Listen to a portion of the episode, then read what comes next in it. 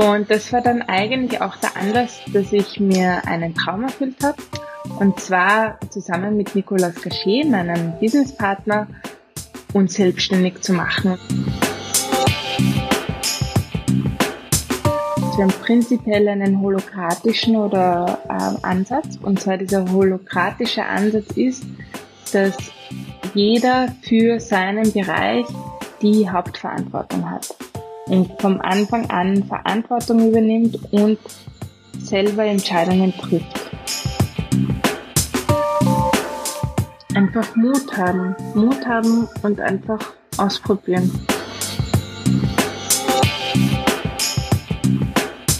Salut und willkommen im Podcast von 0 auf 1. Hier hören Sie bei Gesprächen mit Unternehmern und Influencer mit. Wir unterhalten uns hautnah und ohne Schnitt über Erfolge und Misserfolge, Probleme und Lösungen und alles, was uns beschäftigt und ausmacht als Unternehmer oder als Influencer. Ich bin David Treis, Gründer und CEO von L'Agence, eine Internet- und Content-Agentur aus Süddeutschland. Wir haben heute für 0 auf 1 eine ziemlich interessante Ortkonstellation. Ich sitze in unsere Agenturbüros in der Burgunde in Frankreich, in Nevers. Und mein Gast, äh, Barbara Sladek, eine der, also Mitgründerin von Biome Diagnostics, also von MyBioma später, MyBioma später, werden wir darüber sprechen, sitzt in Wien, so viel ich weiß. Ähm, das heißt, wir sind ein bisschen weit. Wir hoffen natürlich, dass alles gut funktionieren wird.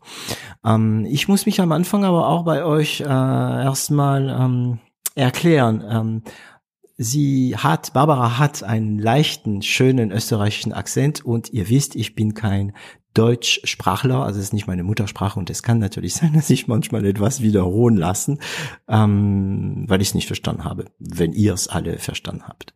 Hallo Barbara. Hallo David, ich freue mich sehr ja, heute da sein zu dürfen. Ja, ich freue mich auch. Ich freue mich auf dich. Ich freue mich auf das Thema. Ähm, das ist ein sehr, sehr ähm, aktuelles Thema. Ähm, Biome Diagnostics macht, ähm, hat mit äh, Medizin zu tun, mit künstlicher Intelligenz zu tun, mit Krebs zu tun. Also es kommen da unglaublich viele Themen zusammen. Auch die Verbindung von äh, Diagnostik und künstlicher Intelligenz ist hochaktuell. Äh, ihr seid ja auch ein Vorreiter, also wir werden all diese Themen ansprechen. Also vielen Dank, dass du mitmachst.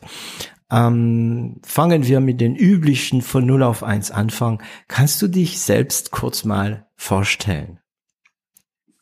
Also mein Name ist Barbara Sladek, ähm, geboren in Wien, Wien Umgebung, ähm, war dann eigentlich sehr lange auf der naturwissenschaftlichen Seite tätig, war, habe Molekularbiologie studiert in Wien, war dann für meinen PhD in Oxford in Biochemie. Ah, Oxford. Ähm, ja, also England muss ich schon sagen, ist eine sehr schöne Gegend. ähm, bin dann allerdings wieder zurückgekommen nach Wien, war längere Zeit bei Siemens Healthcare, einem großen Diagnostikhersteller und war dort für eine von mehreren Produktsparten verantwortlich für die Molekulardiagnostik.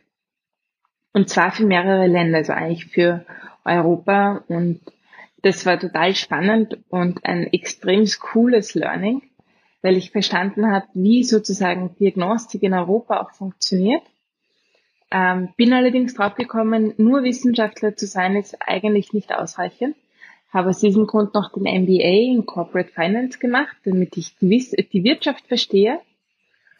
Und das war dann eigentlich auch der Anlass, dass ich mir einen Traum erfüllt habe und zwar zusammen mit Nicolas Gachet, meinem Businesspartner, uns selbstständig zu machen und eine Firma zu gründen, wo wir gesagt haben, okay, wir müssen, wir wollen alles gemeinsam machen. Ja, wir wollen eine Kultur haben, eine Unternehmenskultur, die uns Spaß macht, wo wir jeden Tag gerne hingehen, arbeiten und wo es Spaß macht, an etwas Großem zu arbeiten. Wir wollen einen Mehrwert schaffen und auch für uns einen Grund haben, warum wir eigentlich arbeiten.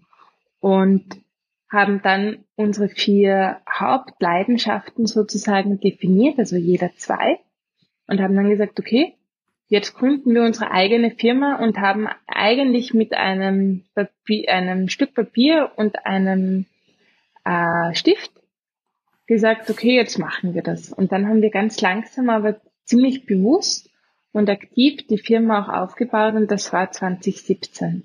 Also 2017 ist die Idee entstanden und 2018, Ende 2018 haben wir dann auch gemeinsam gegründet. Und das war My, My Bioma erstmal. Genau.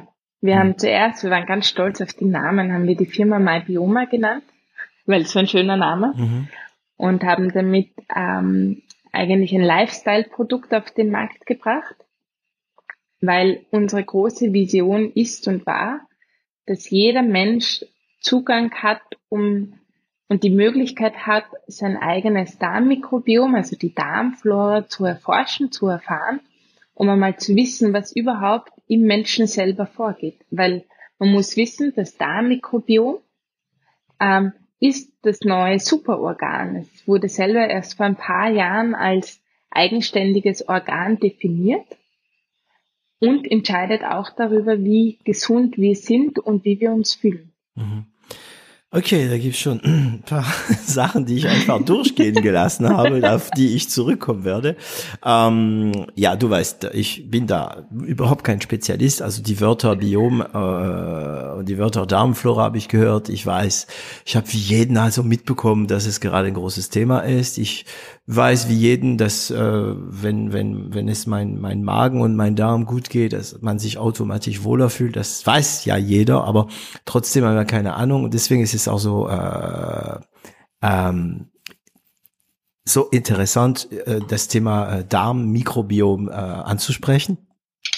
Ähm, aber kannst du äh, kurz mal, also das Thema Unternehmertum und so, das gehen wir an. Also ich meine, ich hatte einen Freund, also ja, ich sehe ihn leider nicht mehr, als ich Student war. Und er hat damals Pharmazie studiert. Und er hat gesagt, und danach will er sofort äh, Wirtschaft studieren.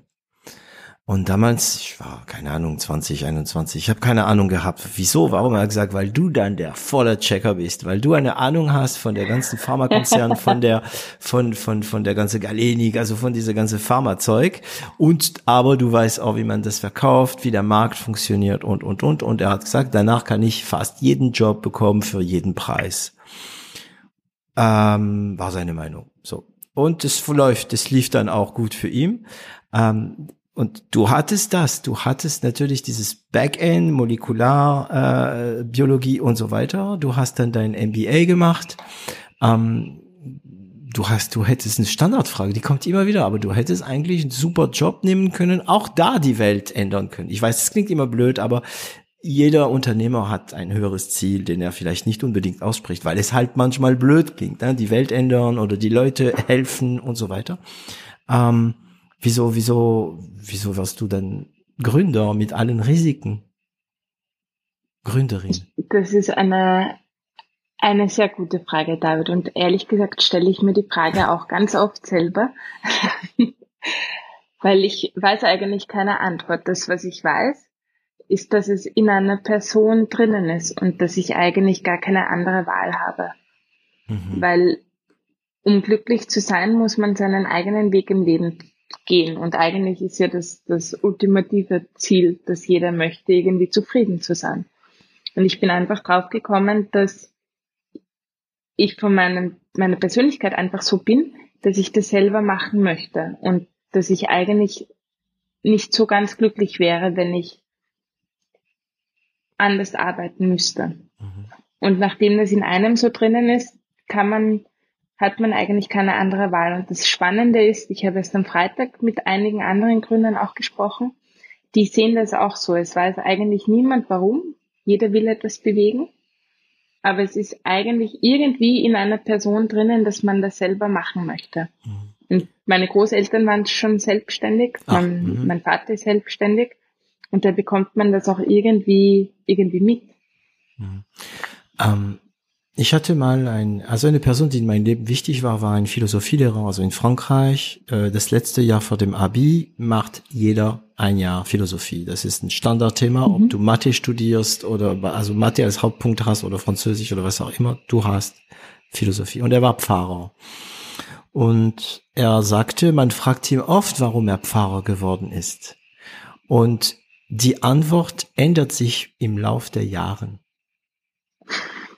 Und damals verstand ich diese Antwort nicht. Hä, wieso kann, wieso an, ändert sie? Hat doch einen Grund gehabt. Und ähm, die Interpretation wahrscheinlich ändert. Also jetzt verstehe ich diese diese Antwort jetzt. Könntest du das auch sagen? Ne? Damals, als du noch nicht gegründet hattest, hat, hättest du einen Grund gefunden und jetzt ist es eine andere und in zehn Jahren ist es natürlich wahrscheinlich nochmal einen anderen. Aber du kommst, Absolut, ja. ja. du kommst schon aus einer Unternehmerfamilie. Genau. Und es mhm. war irgendwie immer so ein Wunsch, das auch selber zu machen. Und das stimmt schon, dass so dieser Grund, warum du etwas schaffst, warum du etwas machst und auch das Ziel der Firma, das ändert sich äh, spannenderweise schon auch. Mhm. Ähm, und da habt ihr dann äh, MyBioma ähm, gegründet. Ähm, du hast gesagt, wir hatten vier Leidenschaft aufgeschrieben, jeder zwei. Du, also muss ich die Frage jetzt stellen oder ist das klar? Also man muss dazu sagen, also ich habe vorhin natürlich, ich habe einen naturwissenschaftlichen Background mhm. und die Wissenschaft und etwas zu erkunden, etwas zu erforschen, das ist etwas, das mir total viel Spaß macht. Das heißt, meine erste Leidenschaft war die Wissenschaft. Mhm. Und die zweite Leidenschaft ist schon auch, wie kann ich etwas so machen, dass es nicht nur bei mir ist, sondern dass ich das auch rausgeben kann. Und eine der Sachen, die ich schon sehr kritisiere zum Beispiel, ist das in der Wissenschaft, weil ich hätte ja auch einfach ohne Professorin lernen können, ähm, es schon eine Bubble ist, in der man noch ist, wo viele Menschen auch gar nicht die Möglichkeit haben, daran teilzuhaben.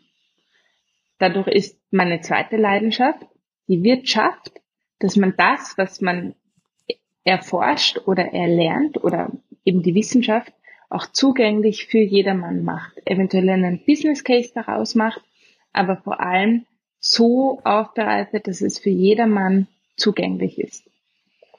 Der Nikolaus, der Nikolaus Gachet, mein, mein Partner, wir haben uns 2014 kennengelernt, übrigens in Ghana. Ähm, in Ghana? Er, ja. Geil. Okay, Moment. Notiz an mich selbst. Ghana? Fragezeichen. Erzähl weiter. ähm, er war damals dort und hat formuliert, also er hat Medizin studiert. Ähm, ich bin dort nur herumgereist. Mhm. Aber für den Nick ist eine Leidenschaft ähm, die Medizin, weil er das studiert hat. Er kommt auch aus einer Ärztefamilie mhm. und wie man somit eigentlich Menschen helfen kann. Aber der Nick ist auch sehr besonders, weil er seitdem er neun Jahre alt ist, eigentlich schon programmiert hm. und in diese Technikseite wow, immer interessiert hat. Mhm. Und okay. das ist eine total coole Mischung. Mhm. Mhm. Und dadurch war für ihn, sind seine zwei Leidenschaften die Medizin und die Technik.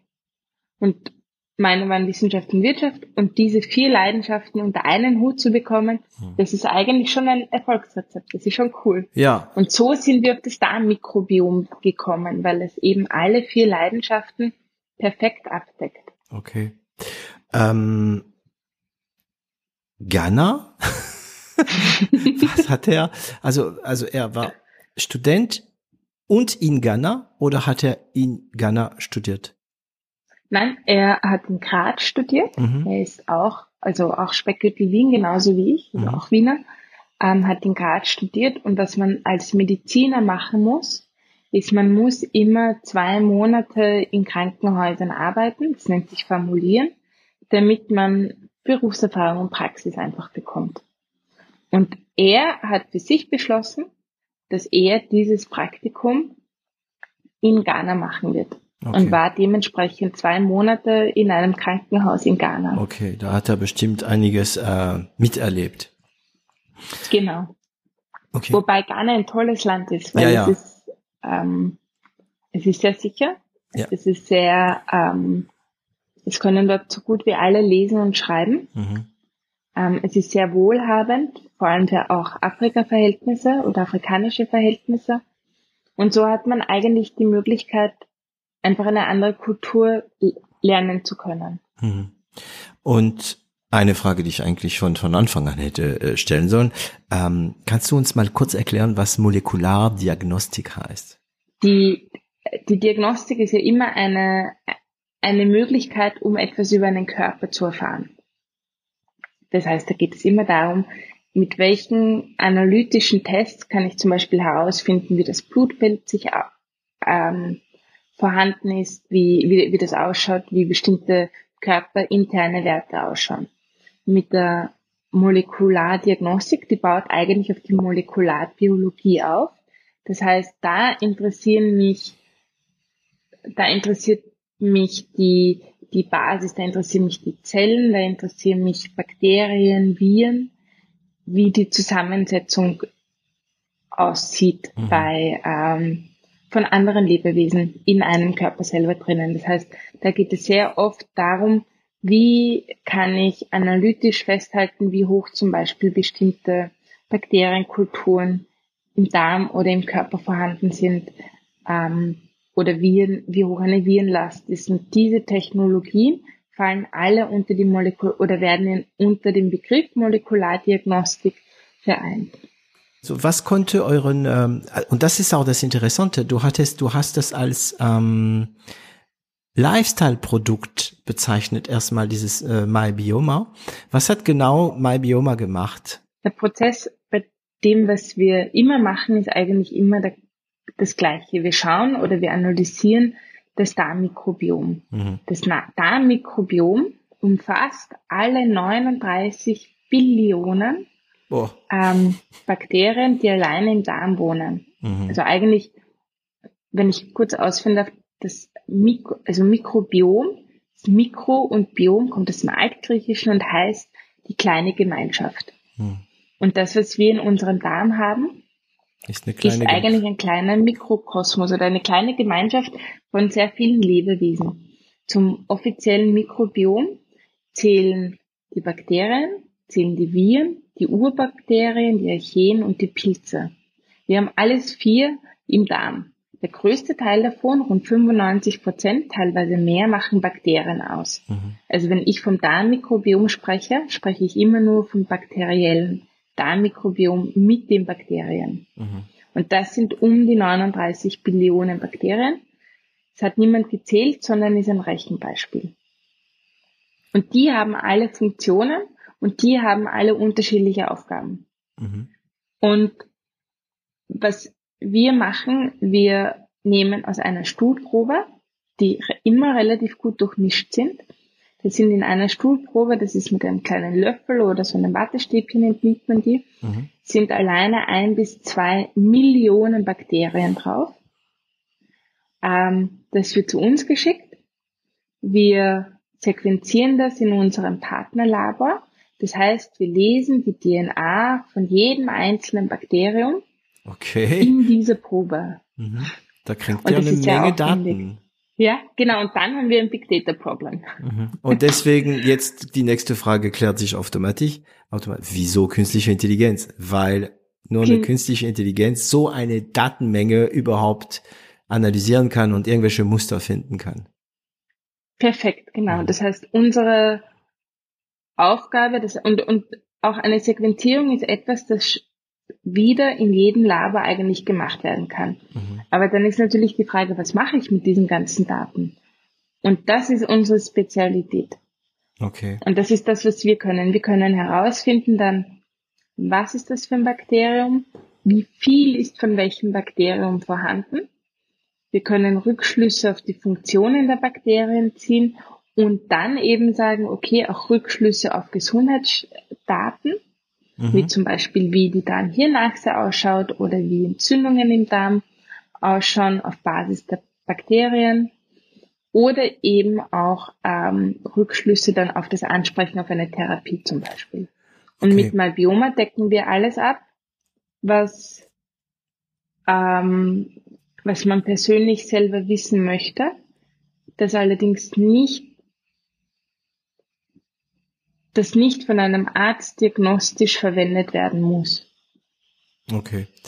Weil das ist ja das nächste, ne? Also zu definieren, was es gibt, wie viel wovon es gibt. Okay, bis dahin alles logisch, kein Problem.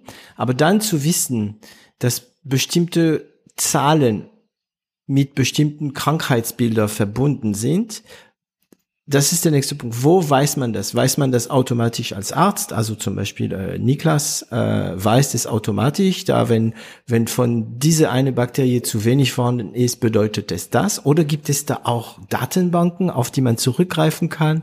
Weil ja, eure künstliche Intelligenz kann nur analysieren, wenn sie von beide Seiten Informationen hat. Ne? Auf die eine Seite, was ist tatsächlich in diesem Diagnostik vorhanden und auf die andere Seite, womit ist welche Präsenz verbunden. Das heißt, woher habt ihr die Daten an, von Anfang an gehabt? Das ist die Wissenschaft, die jetzt einhergeht, weil das Thema ist selber sehr unbe oder man weiß noch sehr, sehr vieles nicht. Da kann ich ein paar sehr gute Beispiele nachher geben. Gerne. Ähm, aber man hat das Darmmikrobiom eigentlich erst in den 90ern, also 1990, charakterisiert. Das ist eigentlich sehr kurz, gerade in der Medizin. Mhm.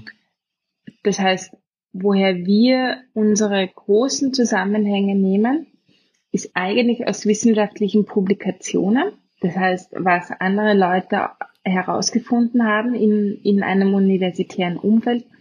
Man muss dazu sagen, dass das Darmmikrobiom ist sicherlich einer der am meisten umforschten Gebiete momentan. Das heißt, da kommen jeden Tag kommen neue Publikationen raus und jeden Tag werden neue Zusammenhänge zwischen Bakterien und Gesundheitszuständen gefunden. Mhm. Und das, was wir für MyBioma verwenden, ist das, was bereits vorhanden wurde, dass wir einfach einen wissenschaftlichen Bericht auf Basis dessen, was bereits erforscht wurde, an herausgeben. Mhm. Mit Biome One ist es so, dass wir, das ist unser erster klinischer diagnostischer Parameter, mhm. haben wir selber klinische Validierungsstudien gemacht und haben selber klinische Studien gemacht, um genau das zu finden. Mhm. Oder zu validieren, um ehrlich zu sein. Okay. Und wie passiert das? Ich meine, ihr kommt, ihr habt die Idee, ihr gründet die Firma, ähm, ihr finanziert. Wie habt ihr am Anfang finanziert?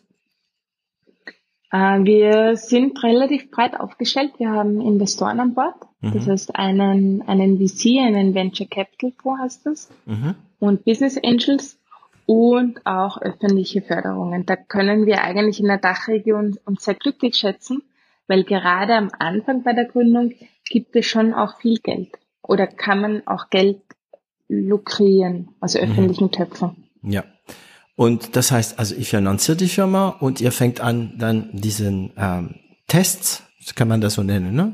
ähm, zu, ja. zu erstellen. Aber sobald es um, also sobald es irgendwie in der Richtung medizinisch geht und so weiter, ist es ja nicht so einfach. Man kann, also ich kann mir vorstellen, man kann nicht so einfach sagen, oh, ich mache jetzt einen Test und die, die Leute schicken mir äh, einen Stuhlgang und wir analysieren das und wir geben dann ein Resultat. Da müssen irgendwelche Wahnsinnszertifizierungen dahinter stecken und so weiter und so weiter, oder? Für ein Lifestyle-Produkt oder eine ah, wissenschaftliche ah, genau. Arbeit eben nicht. Deshalb ähm, Lifestyle-Produkt dann wahrscheinlich. Deswegen Lifestyle-Produkt. Mhm. Ähm, wobei man eben sagen muss, dass alles, was wir herausgeben, haben wir wirklich dokumentiert, fundiert mit mehreren Publikationen. Mhm. Also da war unsere Arbeit in Wirklichkeit, dass wir die ganzen Publikationen durchlesen und sagen, okay, dieses Bakterium hängt damit zusammen. Mhm. Und das ähm, eingepflegt. Und das eingepflegt. Und so ist eine sehr, sehr, sehr große Datenbank entstanden. Die es nur einmal glaube, gibt haben, dann weltweit. Die es nur einmal gibt, ja. Wir haben über 100, also Entschuldige, über 10.000 unterschiedlichen Assoziationen zwischen Bakterien und ähm, Zuständen, Gesundheitszuständen. Mhm. Ähm, und ja, und das wer, ist sozusagen auch dann die Basis. Genau, und das heißt, die Tatsache, dass ihr gesagt habt, es ist ein Lifestyle-Produkt, hat euch, sagen wir mal, von bestimmte Sachen rausgelassen, geschützt sozusagen. Ähm, aber ich meine, nehmen wir mal tausend Studien. Na, ihr habt ja mehr, aber nehmen wir mal tausend Studien. So, die muss ja. man in eine Datenbank einpflegen. So eine Studie zu lesen ist eine Sache. Ja, das sind wissenschaftliche, da kommen Zahlen zusammen, die werden also gut. Dann musst du diese 1000 Studio, die alle irgendwie andere Sachen analysieren, vielleicht, ich weiß es nicht, auf andere Arten, in eine Datenbank, in eine einzelne Struktur zusammenführen. Ja, mhm, wenn man das genau. versucht zu machen mit, nehmen wir mal Häuser. Na, man sagt, man guckt sich viele Häuser, verschiedene Wohne, Wohnungen und Häuser und man versucht das alles in eine Datenbank reinzubringen. Was sind die Kriterien? Ja, es gibt Kriterien der Straße, die Lage, die Größe, die Anzahl der Zimmer, ist es eine Wohnung und blablabla. Schon da ist es komplex. Ja. Yeah. Aber das ist noch keine Wissenschaft und das ist schon komplex. Bei euch Guckt ihr euch irgendwelche Studien an, kann ich mir vorstellen, dass wir Normalsterbende überhaupt nicht mal blicken, was da steht. Wir würden wahrscheinlich die Wörter lesen, ohne zu verstehen. Und ihr kommt auf die Idee, das Ganze tun wir in eine Datenbank, so eine ganze strukturierte Datenbank. Wer hat dann die, diese Struktur erstellt, die Datenbankstruktur? Wer hat gesagt, also für Leute, die auch von Datenbank keine Ahnung haben, ähm, eine Datenbank, sagen wir mal, sehr vereinfacht, eine Datenbank ist wie eine Tabelle. Es gibt Spalten und in den Spalten, genau, auf ja. jeden Spalte gibt es einen Titel, das nennt man aber in dem Fall Felder. Und ja. da kommen die Datenzeilen. Na, und da gibt's halt mehrere Tabellen, die verbunden sind. So. Ähm, aber diese Spalten muss man definieren. Bei meinem Beispiel mit Häuser ist es äh, Straße, Nummer, Art, Wohnung, Haus, Zweifamilienhaus und so weiter und so weiter. Wer hat das gemacht, diese Datenbankstruktur? Wir. Ihr beide. Das heißt, ihr habt nicht nur Ganz diese ganzen Anfang. Studium gelesen, ihr habt sie auch, ihr habt Muster in dieses Studium äh, genau. gefunden und definiert. Genau. Also wir haben zum Beispiel gesagt, okay, wir nehmen nur Studien, die die gleiche technische Methodik verwenden wie wir. Hm, also okay. nur Studien, die auf Sequenzierung basieren. Ähm, wir nehmen nur Studien, die ab ein, also jedes, jedes Journal hat bestimmte Punkte oder so oder ist besser oder schlechter gerankt. Mhm. Ähm, wo wir gesagt haben, okay, wir nehmen nur Studien, die äh, in bestimmten Journals gerankt wurden. Mhm. Ähm, wir haben zum Beispiel gesagt, das Darmmikrobiom hängt sehr oft damit zusammen, was man isst und wie, wie der Lifestyle ist. Mhm. Und dementsprechend haben wir gesagt, wir nehmen nur Studien, die in Europa und Amerika gemacht wurden, weil das Darmmikrobiom in dieser Gruppe relativ ähnlich und vergleichbar ist, weil, und das glaube ich ist auch recht gut nachvollziehbar, eine Person, die zum Beispiel in Indien oder in China aufgewachsen ist, die, die essen ganz anders, die leben ganz anders und dadurch schaut das Darmmikrobiom dort ein bisschen anders aus. Mhm. Also da muss man aufpassen, dass man da nicht Äpfel mit Birnen vergleicht, ja. Ja, genau. sondern gleich mit gleich. Ja, das meine ich mit Struktur. Ne? So, mhm. so, das ja. heißt, ihr habt also unter Anführungszeichen habt ihr euch am Anfang die Arbeit etwas einfacher gemacht, indem ihr auch die Anzahl der Studien, äh, ich wollte sagen reduziert, aber bei so viel ist es schwer, fokussiert auf bestimmte genau, Bereiche. Ja.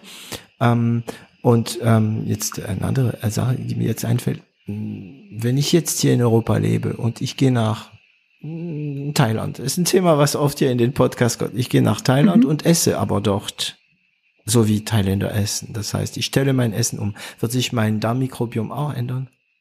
Ja, ähm, es kommt darauf an, wie lange man bleibt. Mhm. Und es kommt darauf an, wie sehr man auch eintaucht. Ähm, prinzipiell ist es so, dass das Darmmikrobiom, bis es sich ändert, mhm. das dauert schon etwas. Das dauert, äh, man sagt, mindestens drei bis sechs Monate benötigt man für eine äh, richtige Ernährungsumstellung. Mhm. Das heißt, es ist, das, was man sieht, ist, dass wenn man jetzt zum Beispiel nach Thailand fährt und von 0 auf 1 alles, ähm, die, also sein Nahrungsverhalten ändert, dann gibt es einen großen Shift und den kann man sehr gut im Darmmikrobiom auch feststellen. Aber nach einer Zeit pendelt er sich wieder im, also ins Normale ein. Mhm. Außer eben man bleibt länger dort. Mhm. Okay. Also ja, was wichtig ist. Ja. Ja.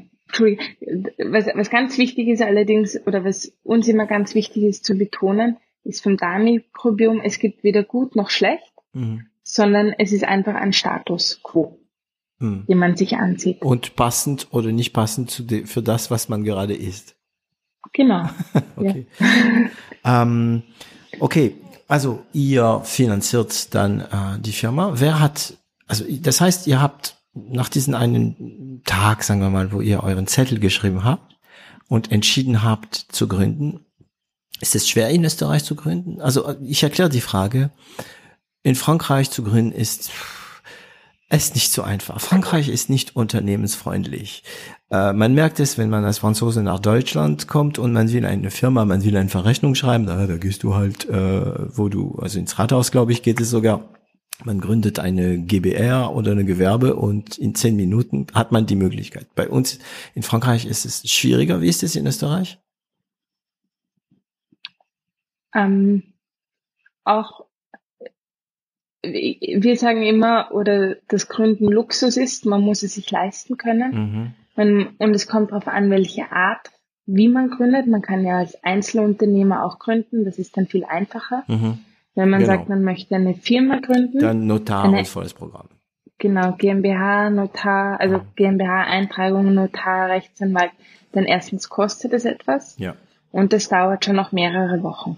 Das, das heißt, ist in anderen ja. Es ist in anderen Ländern noch einfacher. Einfacher, ja. ja. In, in, Amerika zum Beispiel ist es noch einfacher, glaube ich, ne? Oder in genau. der Karibik. ähm, also ihr habt dann gegründet.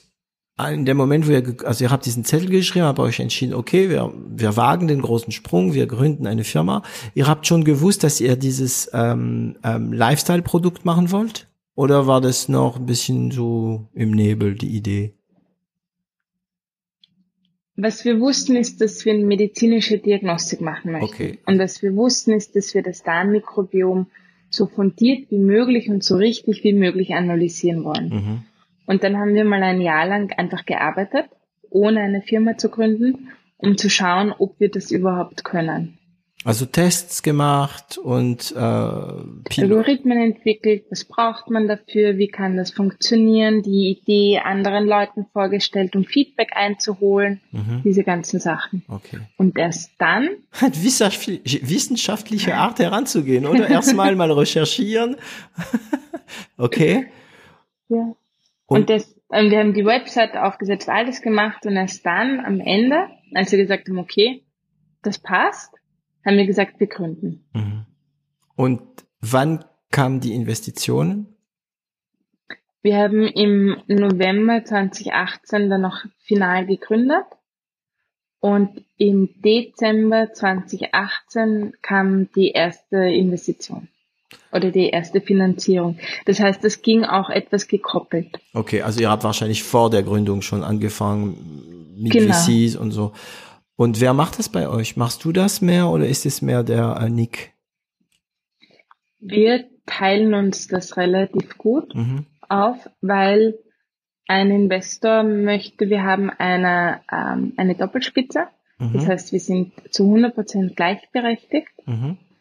Ähm, das heißt, die ersten Kontakte macht man immer alleine, aber ein Investor möchte natürlich auch immer beide Parteien sehen. Ja. Und dementsprechend fürs Große machen, machen wir das dann schon gemeinsam. Okay. Weil es auch einfacher ist und weil, ähm, ja, weil wir uns eigentlich dafür so entschieden haben. Und ihr seid ja auch komplementär.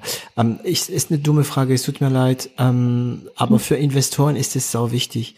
Ähm, seid ihr, Niklas und du, Nikolas oder Niklas? Nick. Nikolaus. Seid Nikolas. Seid ihr, Nikolas und du auch anders verbunden, privat verbunden? Nein. Ah, okay. Weil, gar nicht. Okay, also sehr wir gut. Haben Für neun Jahre Unterschied. Okay. Ja.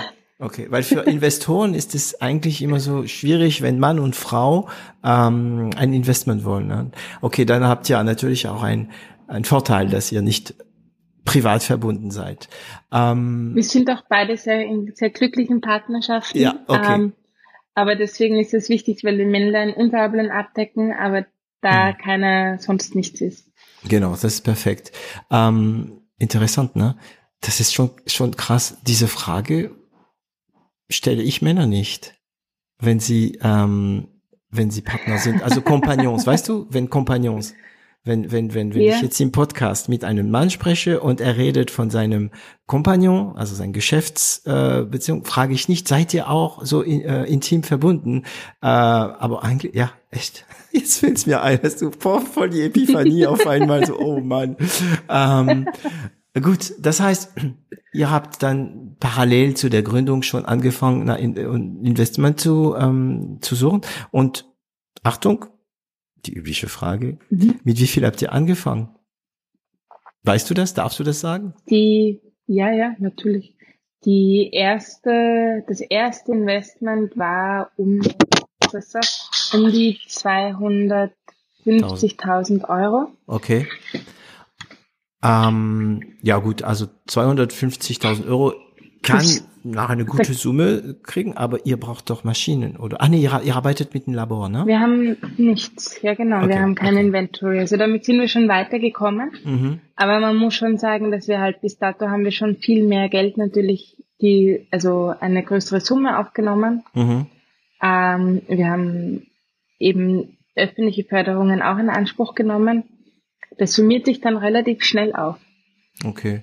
Das heißt, ihr habt mit wie viel insgesamt angefangen wirklich äh, mit der Firma mit 250 plus öffentliche Förderung und so weiter und das hat gereicht Genau. am Anfang. Okay. Genau. Und gut, und dann habt ihr, also ich stelle mir das so vor, okay, wir wollen eine Diagnostikmöglichkeit mach, machen, also Molekulardiagnostik für das Darmmikrobiom.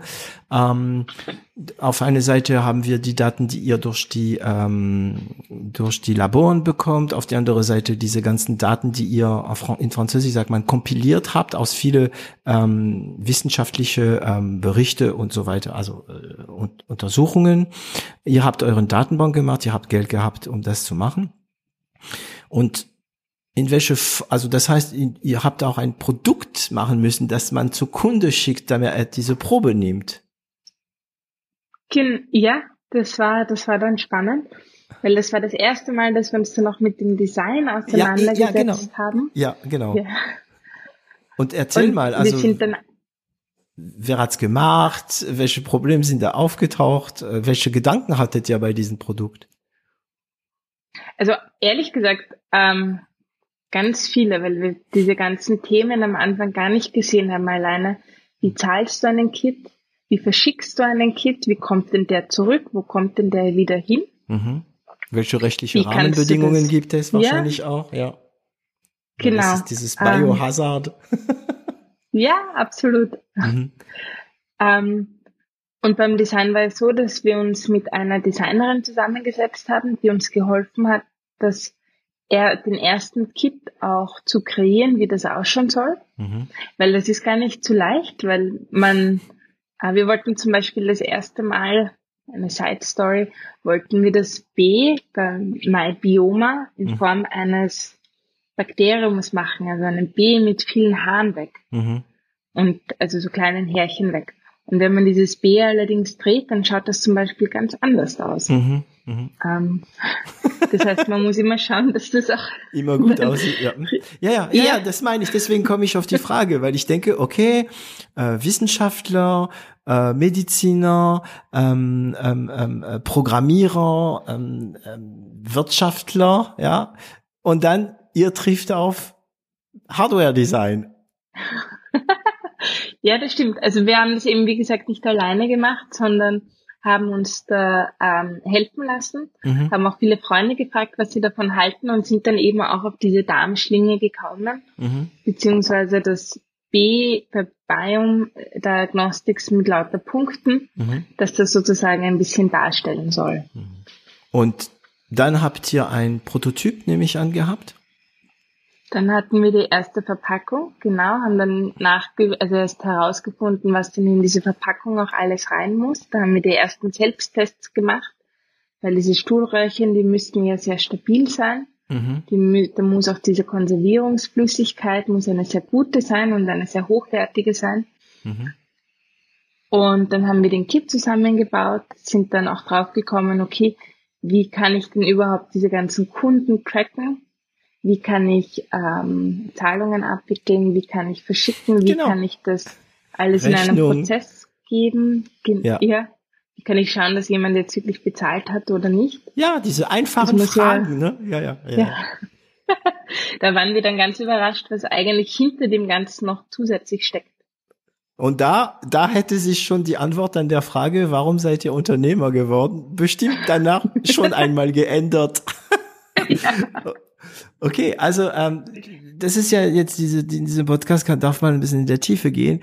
Ähm, Okay, also ihr habt diesen dieses Prototyp gehabt, ihr habt ich kann es ist witzig, ne? Ihr kann mich vorstellen, dass alle Freunde hier ist ein Stuhlgang, mach mal, oder? War das so, oder? es haben viele Freunde ausprobiert, ja. Jeder war am Anfang etwas pikiert, ja, aber ja, schon. Ja, genau.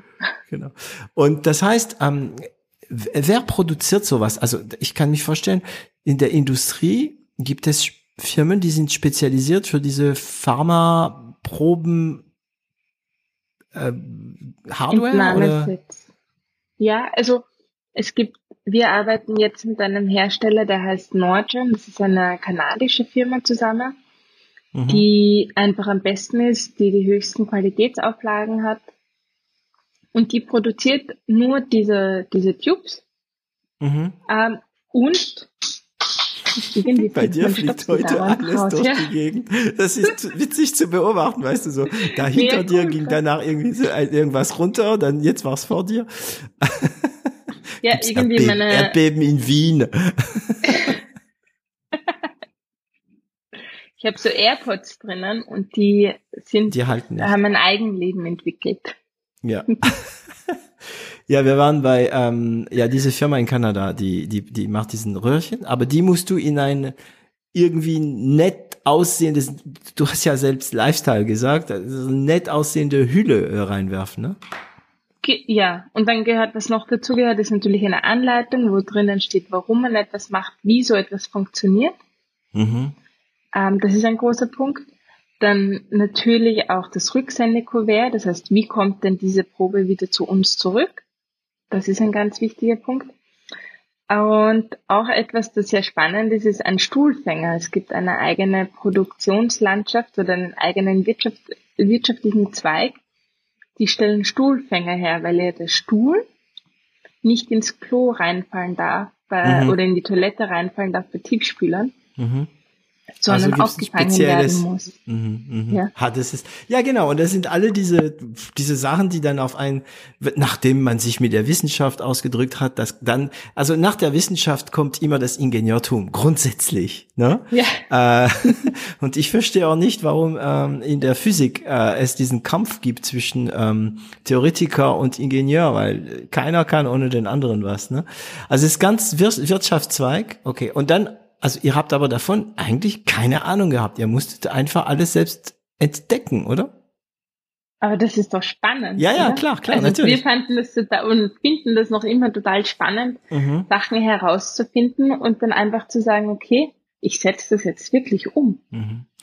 Okay, dann, ihr habt, sagen wir mal, das Hardware gehabt. Ich kann mich vorstellen, so wie ein umschlagähnliches System, das man dann zuklappen mhm. kann und zuschicken kann und so weiter. Ähm, habt es an euren Freunden probiert? Also auch mit Senden und zurück und so weiter? Nur in Österreich? Ja. Also ihr macht, also, also europaweit? Wir sind in ganz Europa. Wir sind Europa Marktführer sogar. Also ja. kommen dann noch andere Fragen, aber da werden wir nicht zu arg ins Detail gehen. So. Und dann habt ihr gewusst, okay, wir haben ein System, wir haben, wir können berechnen, oder? So super, du hast was super, super Idee, alles klappt, alles funktioniert, ähm, du kannst berechnen, du, du weißt, wer wann was geschickt hat, du kannst tracken und, und, und. So, und jetzt hast du aber noch keine Kunden. Ja, wir haben auch das Produkt gelauncht, da war das hm. noch gar nicht fertig. das ähm, übliche, ja. Fake it until you make it. Ja, genau. Mhm weil wir gesagt haben, wir brauchen so und so, so viele, also mehrere Kunden, bis du wirklich starten kannst, dass wir sozusagen Pre-Sale gemacht haben. Mhm. Und sind dann sozusagen, haben uns dann reingefuchst und haben gelernt, wie Google, Google Ads funktionieren und wie Facebook funktioniert und wie Instagram funktioniert. Mhm. Weil das gar nicht mal so intuitiv und einfach ist. Nee, immer weniger. Also es ist, also Kampagne einzurichten war vor zehn Jahren vielleicht so einfach, weil die Möglichkeiten waren nicht so groß, aber jetzt mittlerweile sind es wirkliche Tools und die sind nicht ja. unbedingt alle, äh, die benutzen nicht unbedingt alle den gleichen Wortschatz, ja, ähm, nicht die gleiche Struktur bei den Tools, so dass wenn man sich mit äh, Facebook super auskennt, ähm, man sich nicht unbedingt sehr gut mit äh, äh, die YouTubes Geschichten über Google und so weiter auskennen. Ja, ja, das ist eine, es ist auch wieder mal eine Wissenschaft, also ein Ingenieurtum für sich, ja. Mhm. Ja, absolut. Also da haben wir auch ein ganz tolles Team, das hier das grandios umsetzt, mhm. weil das ist eine, eine ganz eigene Welt, auch gerade was Instagram und Pinterest angeht. Ja. Also das ist schon, schon speziell. Pinterest, ist das für euch ein Thema? Unerwarteterweise ja. Ja, deswegen reagiere ich drauf, weil, also, du, du, weißt du, wenn du so vor dir mit äh, Instagram wirst oder mit Facebook oder mit Google, ja, da geht's ja wie Öl runter und dann höre ich Pinterest? Hä? Wieso, also war das so einfach ein, also wer war Viele Leute ja? ja schauen auf, auf Pinterest, schauen sich vor allem diese ganzen Infographics an, mhm. ah, die auf ja. Pinterest sehr aktiv oder äh, sehr schön sind, mhm. um einfach auch was zu lernen. Und das ist eigentlich ein sehr gutes Mittel oder ein sehr guter Weg. Das heißt, okay, das heißt, ihr habt diese Kampagne nicht selbst gesteuert. Also ihr seid nicht selbst äh, Nick und du. Wie viel wart ihr da in dem Moment, wo alles fertig ist? Wie, wie groß war das Team? Also in Zwei. dem Moment, wo alles bereit war. Zwei. zwei. Okay. Also wir waren am Anfang zwei und haben dann erst äh, nach und nach ist unser Team gewachsen. Mhm. Und wir haben ein halbes Jahr später Personen dann noch bekommen, die uns wirklich helfen, die jetzt die wichtigsten Teammitglieder sind. Mhm. Das heißt, am Anfang habt ihr die Kampagne selbst? Ja, und sehr klein und sehr fein. Aha. Ähm, aber versucht natürlich, ja. Mhm. Das heißt, ihr habt selbst in Facebook Campaign Manager, in Google AdSense und so weiter selbst die Sachen eingepflegt. Ja. War das gut oder äh, kam keine Bestellung? Es kamen Bestellungen, aber wenn es jemand macht, der sich auskennt und der ein Profi darin ist, dann ist das dann alles ist billiger. Ein ganz an, ja. ja. Und ein anderes Level. Also das ist, ja. Ja, also es ist wirklich, du weißt ja, ich habe eine Agentur und das ist eigentlich der Podcast meiner Agentur, äh, l'Agence. Und und ich frage mich immer, also viele Kunden wollen von uns Webs und wollen Podcasts und wollen Films und das machen wir und oder die wollen auch SEO, weil sie verstehen, dass Suchmaschinenoptimierung doch sehr technisch ist.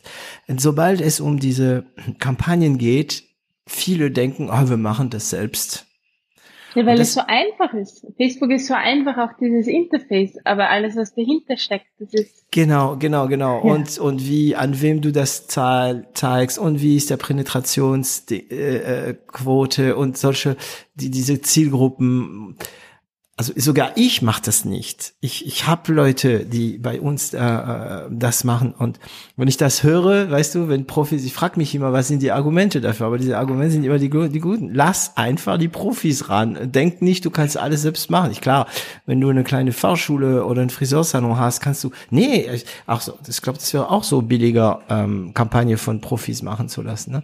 Das heißt, ihr sehr, sehr, sehr bald habt ihr bemerkt, also es kam die ersten Bestellungen durch euren, ähm, durch euren äh, eigenen Kampagnen. Weißt du noch ja. die ersten Bestellungen oder erinnerst du dich da an diese Zeit? Ja, natürlich. Das Erzähl war toll. Das erste Mal zur Post, also das erste Mal dann gewartet, bis die ersten, ich glaube, 20 Bestellungen reinkamen. In, das war in der ersten Woche, das war schon viel. Ah, cool. Ja, klar. Und dann, ja. Von 0 auf 20 ist ja unendlich viel. ja. Und dann sind wir wirklich, haben wir die Päckchen selber zusammengebaut, das wir noch immer machen. Mhm. Und sind dann mit diesen großen Säcken zur Post gegangen und haben das allererste Mal diese Bestellungen auch aufgegeben. Das war, das war schon ein toller Moment. Ja, ja. Das heißt, es gibt echte Menschen, die, also ich meine, äh, für mich nicht echte Menschen sind Freunde und Familie. Ne, das sind äh, einfach nur ähm, Prototypenmenschen, die man benutzt, mhm. also benutzt, ja, die man eigentlich missbraucht, um seine Tests zu machen. Aber das waren die ersten 20 Menschen, die durch die Kampagne von euch die ersten genau, Bestellungen ja. gemacht haben. Und ist alles reibungslos gelaufen? Unerwarteterweise ja. Das haben wir selber nicht erwartet. Aber es ja. war, es war, es war gut. Das, was, ähm, wo wir draufgekommen sind, ist, dass viele Personen dann doch zögerlicher sind, um so eine Stuhlprobe zurückzuschicken, weil es etwas sehr Persönliches ist ja, und ja, ja, man selber sich den Zeitpunkt aussuchen kann. Also wir haben erwartet, wir, wir schicken die Tests weg und eine Woche später sind alle 20 Röhren wieder bei uns. Mhm, also Aber das hat dann doch ein halbes Jahr gedauert, bis der letzte von diesen 20 auch äh, uns dann den Test geschickt hat. Okay. Jetzt kommt, jetzt stellt natürlich wieder der ähm, der Unternehmer die Frage, wann wird gezahlt? wann äh, wird bei vor euch dem Verschicken der Probe. Okay, das heißt, Weil okay. Mhm. Du zahlst eben, und dann schicken wir das Paket los. Genau, also das ist das Übliche. Ne? Ich habe ähm, während ähm, während der also während ich sag während der Pandemie, okay, so positiv mhm. ausdrücken. Wäre als es noch die Pandemie gab, ähm, hatte ich so einen Test gemacht, so einen Bluttest, um zu wissen, ob man überhaupt Corona gehabt hatte. Die gab's sogar bei Aldi mhm. oder bei Lidl, glaube ich. Mhm. Ähm, und da hat man auch 60 Euro bezahlt, glaube ich. Und das war, du zahlst 60 Euro und ob du schickst oder nicht, machst oder nicht, ist dann dein Problem. Ne? Genau, und das ist auch wahrscheinlich für euch sehr wichtig, weil sonst, ähm, wie du sagst, wenn die Leute sechs Monate brauchen, um zurückzuschicken, dann berechnest du am Ende nie was. Ne? Naja, beziehungsweise was war, wir hatten am Anfang, haben wir auch gesagt, dass wir erst danach die Rechnung stellen. Und dann haben mhm. relativ viele äh, die Probe zurückgeschickt. Wir haben sie analysiert, weil das haben wir dann nicht getrackt, weil wir gedacht haben, naja, es haben ja sicher alle bezahlt. Mhm. Und dann sind wir drauf gekommen, dass ja viele nicht gezahlt haben und auch nicht mehr haben. zahlen werden. Mhm. Mhm. Und deswegen haben wir dann eigentlich ehrlich gesagt unser System umgestellt. Ah, das heißt, die ersten Proben waren so, ich habe bestellt auf Rechnung. Genau, du bekommst mhm. ein Kit und dann zahlst du, weil du halt deine Rechnung bekommst und weil du das Service in Anspruch nimmst. Und das, okay. das ist bei uns nicht aufgegangen. Da haben die Leute einfach nicht gezahlt. Ja, aber witzigerweise für mich wäre das selbstverständlich sofort, weil ich ja vielleicht die Erfahrung habe, dass man nicht bezahlt wird. Aber was war die Begründung für euch, es so zu machen? War das technisch zu viel Aufwand mit, keine Ahnung, PayPal, Kreditkarten und so weiter? Oder war das einfach blauäugig? Das war blauäugig. blauäugig. Wir wollten, wir haben uns gedacht, wer, wer bestellt etwas und zeigt dann nicht. ich kann dir ein paar Namen nennen, wenn du willst. ja, ich meine, ich habe ja auch meine Rechnung nicht bezahlt. Also ich habe genau, ich habe dem letzt ich habe einen super Handwerker, wirklich richtig geil, äh, die Heizung bei uns neu gemacht und ich habe eine Meinung von ihm bekommen. Ich, ich, ich habe die Rechnung nie gesehen, würde ich sagen. ist ja auch nicht mal viel, es waren 160 Euro. Man vergisst es. Das geht unglaublich, ja. Äh, unglaublich. Gut, natürlich haben wir danach sofort bezahlt, aber es gibt auch die, die nach der Meinung immer noch nicht zahlen. Aber das ist eine andere Liga. Das sind die, nicht die vergessen haben, sondern ja. Okay. Ja. Und habt, habt ihr das schnell gelernt? Ja, wir haben es innerhalb von einem, von ein paar Monaten gelernt und dann einfach das System umgestellt. Umgestellt, so dass ähm, man bei der Bestellung direkt mit PayPal und so weiter bezahlen kann. Was war der erste ähm, das Zahlungsmittel? Konnten wir, das war vom Anfang an immer so. Wir hatten immer vom Anfang an PayPal, äh, jegliche Art von Kreditkarte, Vorkasse, auf Rechnung. Also wir hatten immer die ganzen Möglichkeiten. Gibt's noch Aufrechnung bei euch? Ähm, na, was jetzt eben ist, ist, dass man sagt, man kann normal eine Banküberweisung tätigen und erst okay. wenn die Banküberweisung bei uns durchkommt, dann wird gezahlt. Ja, also doch immer in Voraus. Es ist auch bei B2C im Internet äh, ist es doch sehr wichtig, ja. Ähm, mhm. Okay. Und wer hat das gemacht? Die Buchhaltung, die, die Rechnung, alles selbst am Anfang dann, ne? Ja, In den ersten sechs Monaten, sagen wir mal so. Und dann kam immer mehr Bestellung? Ja, also wir machen das noch immer in-house alles selber. Mhm. Ist natürlich teilweise automatisiert. Also es Klar. gibt ähm, es gibt Softwares wie ich weiß nicht Shopify oder Shopware, die so etwas anbieten. Mhm. Und das haben wir eingerichtet und das geht also das sowas verwenden wir momentan. Ihr seid bei Shopify?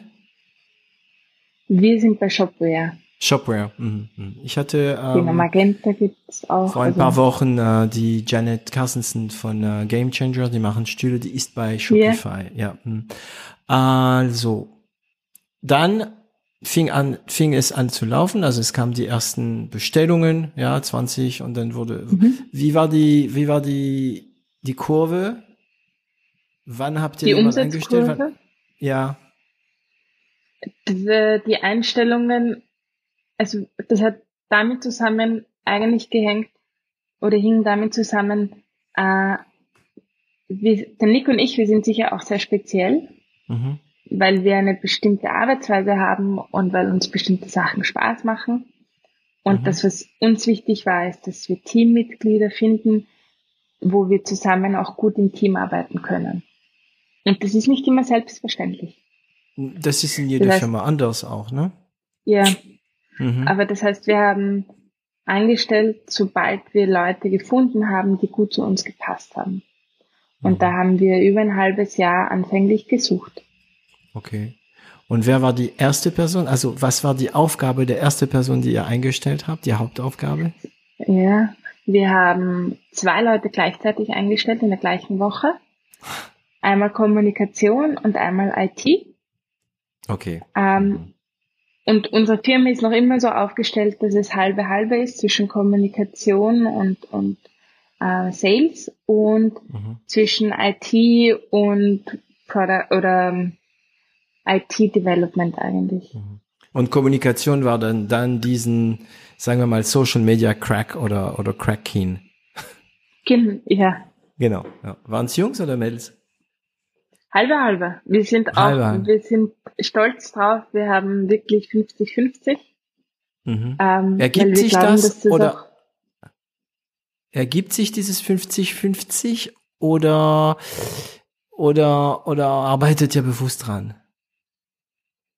Ähm, wir sind ein Unternehmen. Es ergibt sich. Es ergibt sich, glaube mhm. ich, aufgrund der Doppelspitze, mhm. ähm, weil wir auch Männlein, Weiblein sind. Und als Unternehmen können wir nicht nach, also als kleines Unternehmen können wir nicht sagen, wir stellen nur Frauen ein, weil wir eine Quote erfüllen müssen, sondern wir brauchen die besten Leute. Mhm. Und da ist eigentlich, muss man schon sagen, das Geschlecht egal.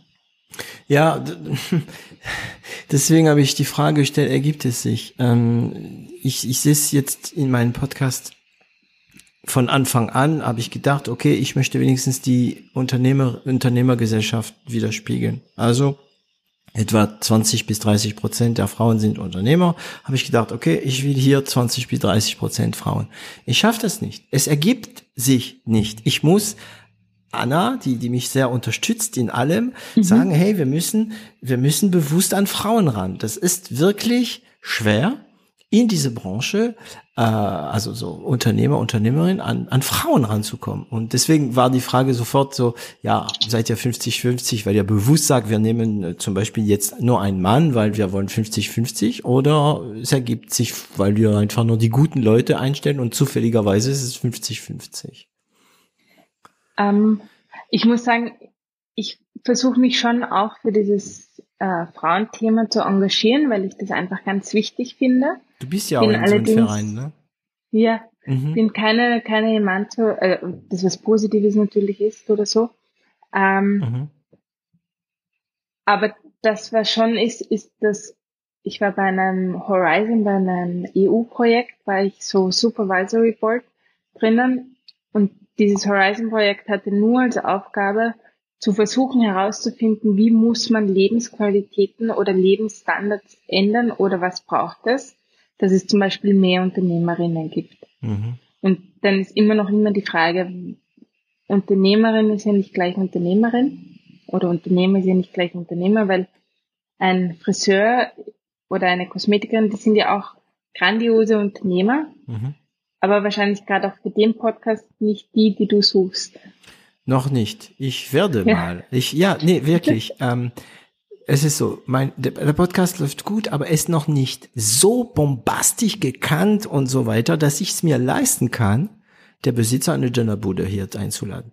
Ich persönlich bin aber davon überzeugt, dass Leute wie, wie, wie, wie, wie ihr beide oder wie Daniel Wild oder alle, die bei mir waren, die schon natürlich viel Umsatz und, und, und mit, mit Investitionen, teilweise achtstellige Investitionen. Ich glaube, dass diese Leute auch von die kleineren Firmen, also kleiner im Umsatz und in ähm, Angestelltenzahl, äh, was lernen können. Aber ich kann es mir noch nicht leisten. Ich muss jetzt Minimum erhalten. Aber wenn, wenn der Podcast mal richtig groß wird, werde ich das machen. Der Friseur oder die Friseurin und so weiter. Und, und dann, ich bin überzeugt, wir werden im Grunde genommen die gleichen Fragen haben, die gleichen Antworten bekommen, also die gleichen Absolut. interessanten Antworten, weil jeder hat seine Antwort für sein Problem. Aber ja. ich glaube, das ist einfach nur eine Skalierungsgeschichte. Gut, wenn man skaliert, ist ja klar, da kommen ganz andere Sachen, ganz andere Visionen wie Unternehmenskultur, wie äh, da, da, da mit Flüsse und so weiter. Ne? Ähm, genau. Und ähm, diese, diese Mixität, sagt man das auf Deutsch? Mixität, la Mixität, diese Mischung Mann-Frau, yeah. äh, wird dann für mich auch einfacher sein äh, zu erreichen. Ja. ja. Ähm, du bist in ein Verein, wenn wir schon beim Thema äh, Frauen im, im Business sind, ähm, wie heißt es noch? Frauen vernetzen, ne? Ja. Yeah. Ja. Ich bin, also ich muss dir beichten, ich bin ganz scharf dran, äh, irgendwie an diesen, an diesen Verein ranzukommen, weil ich krieg dann Damen endlich bei mir im Podcast. Äh, was macht der Verein? Also in dem Verein geht es darum, also da heißt Women in Health and IT. Mhm. Und da geht es hauptsächlich darum, dass man Frauen sozusagen überhaupt mal vernetzt oder vor den Vorhang holt. Mhm. Weil gerade bei gesundheitlichen äh, Panel-Diskussionen sehr oft zum Beispiel nur Männer oben sitzen. Ja. Mir gesagt haben, naja, das ist eigentlich dafür, dass es so viele tolle Frauen gibt, ist das eigentlich relativ schade. Mhm. Und natürlich mit dem großen oder Hauptziel ist es relativ viel Medizin. Die ganzen Studien werden auch häufiger oder öfters nur auf eine männliche Kohorte beschränkt. Bei, also bei klinischen Studien sind viel öfter nur Männer dabei, mhm. als dass Frauen zum Beispiel ähm, auch bei einer, bei einer Studie dabei sind. Wie erklärt sich Und aus das? diesem Grund hat man, gibt es auch dieses Thema Gender, Gendermedizin. Mhm. Ähm, ein Beispiel davon ist zum Beispiel Herzinfarkt. Die Symptome für Herzinfarkt, ich kenne sie selber, müsste ich auch jetzt schnell googeln. Ähm, aber die Symptome für Herzinfarkt sind die, die man kennt, sind die, Männer. die Männer haben, aber nicht die, die Frauen haben zum Beispiel.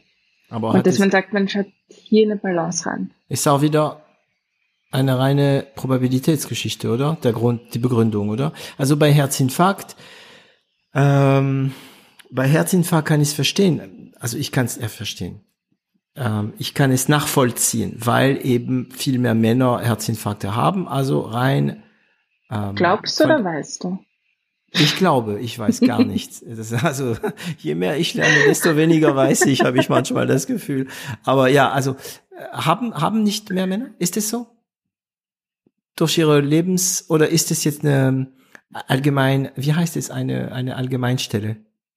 Ich also ich glaube, ich weiß nicht, ob es wirklich so viel mehr Männer sind. Man mhm. weiß das bei Frauen, dass öfters weil es asymptomatisch ist oder weil es atypische Symptome gibt, dass man sie teilweise nicht so also erkennt mhm. zum Beispiel mhm. und dadurch weniger aufgezeigt wird. Mhm. Also sagen wir mal so, in meine Glaubenswelt, sagen wir mal, um das zu korrigieren, ähm, kann ich es nachvollziehen beim Herzinfarkt. Aber beim Medizinstudium kann ich es nicht nachvollziehen. Nicht bei Medi also bei medizinischen Studien. Stu ja, ja, also bei, Studien, bei medizinischen bei Studien kann ich es nicht nachvollziehen. Warum? Sind es oft Männer. Wie ist die Erklärung? Kennst du sie? Sind Nein. die, die, die, das finanzieren, mehr Männer oder? Nein, nicht deswegen, aber weil die vielleicht öfter, also ich, ich weiß es auch nicht, aber meistens ist einfach die Kohorte eher männlich. Witzig, also die vielleicht, witzig, gell? Also, also ja. witzig, interessant. Ne? Und ähm, ähm weil man, also von außen gesehen könnte man sagen, okay, also wissenschaftliches Studium, Studien können Frauen wie Männer irgendwie Interesse haben und machen wollen. Also ja. Okay. Absolut. Und diesen Verein ist dafür da, solche, also was macht ihr? Wird es über, wird über diese Thematik gesprochen oder ihr wirkt auch da? Ihr seid auch wirksam? Man muss sagen, dass der Verein ganz jung und ganz neu ist. Okay. Also wir haben ihn, also in, äh, dass wir sagen, wir treffen uns mhm. Und wir haben Meetings und reden darüber und versuchen Panel-Diskussionen einmal im Monat zu machen zu diesen Themen. Das ist seit zwei Jahren. Ah, okay. Aber dass es ein offizieller Verein ist, ist eigentlich erst seit Mai. Mhm. Also wir bauen ihn jetzt groß auf. Okay, das heißt, vorher wart ihr nur eine Gruppe und jetzt seid ihr wirklich so ein mhm. Verein. Okay. Genau, ja. Mhm. Okay, äh, jetzt sind wir wieder geschmetterlingt, wie ich gern hier äh, in Podcast sage. Kommen wieder, kommen wir wieder auf die Hauptstraße. Ähm, Ihr habt also die ersten Einstellungen gemacht und dann lief es. Also seid ihr schon Break-Even gewesen? Nee, wann wart ihr Break-Even? Wir werden noch lange nicht Break-Even sein, mhm.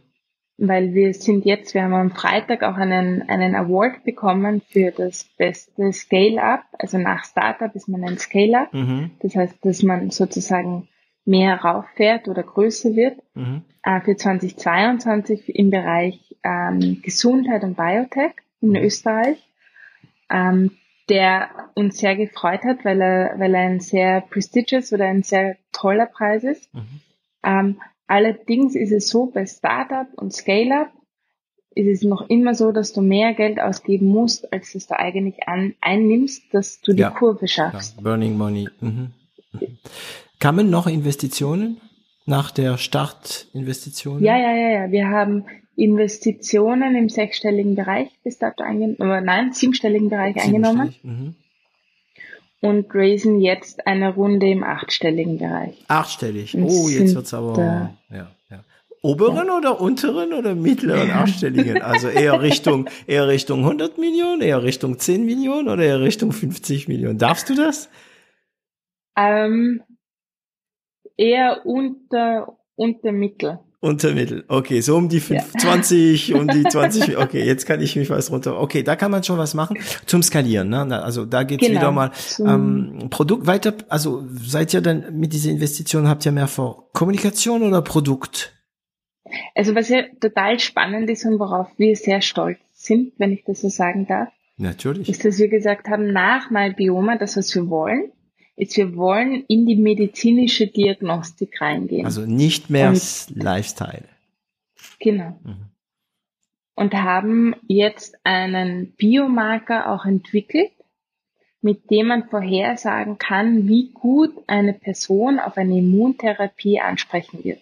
Das ist eine ganz andere Liga Bei auf Krebs. einmal. Mhm, mh. Genau. Also es geht um, um wir, wir haben uns für das Thema Onkologie entschieden mhm. und haben gesagt, okay, als eine Stuhlprobe mhm. können wir herausfinden, wie jemand auf eine Immuntherapie ansprechen wird. Das heißt, das Und auch, wie schwer die Nebenwirkungen sind. Werden sogar, oder? Mhm, genau, ist, alles zukunftsbasiert, Entschuldigung. Ja. ja, das ist der Hammer. Und das ist der Grund, warum ihr äh, ähm, ähm, Biome Diagnostics gegründet habt eigentlich, um diesen genau. Sprung, ja. Und der Name ist, ist sehr witzig. Also ist, ich meine, ist witzig. Es ist nicht witzig, es ist geplant von euch, aber zwischen MyBioma na, ein nette Name mit einem Logo und so weiter und Lifestyle-Produkt über zu, und der Name, der neue Name Biome Diagnostics klingt ernst, klar, das ist jetzt nicht mehr die gleiche, ähm, das gleiche Spielhof, sagen wir mal, ja, mhm. um das neutral zu lassen. Ähm, also Onkologie, also Krebsdiagnostik. das ist auch nicht mehr lustig.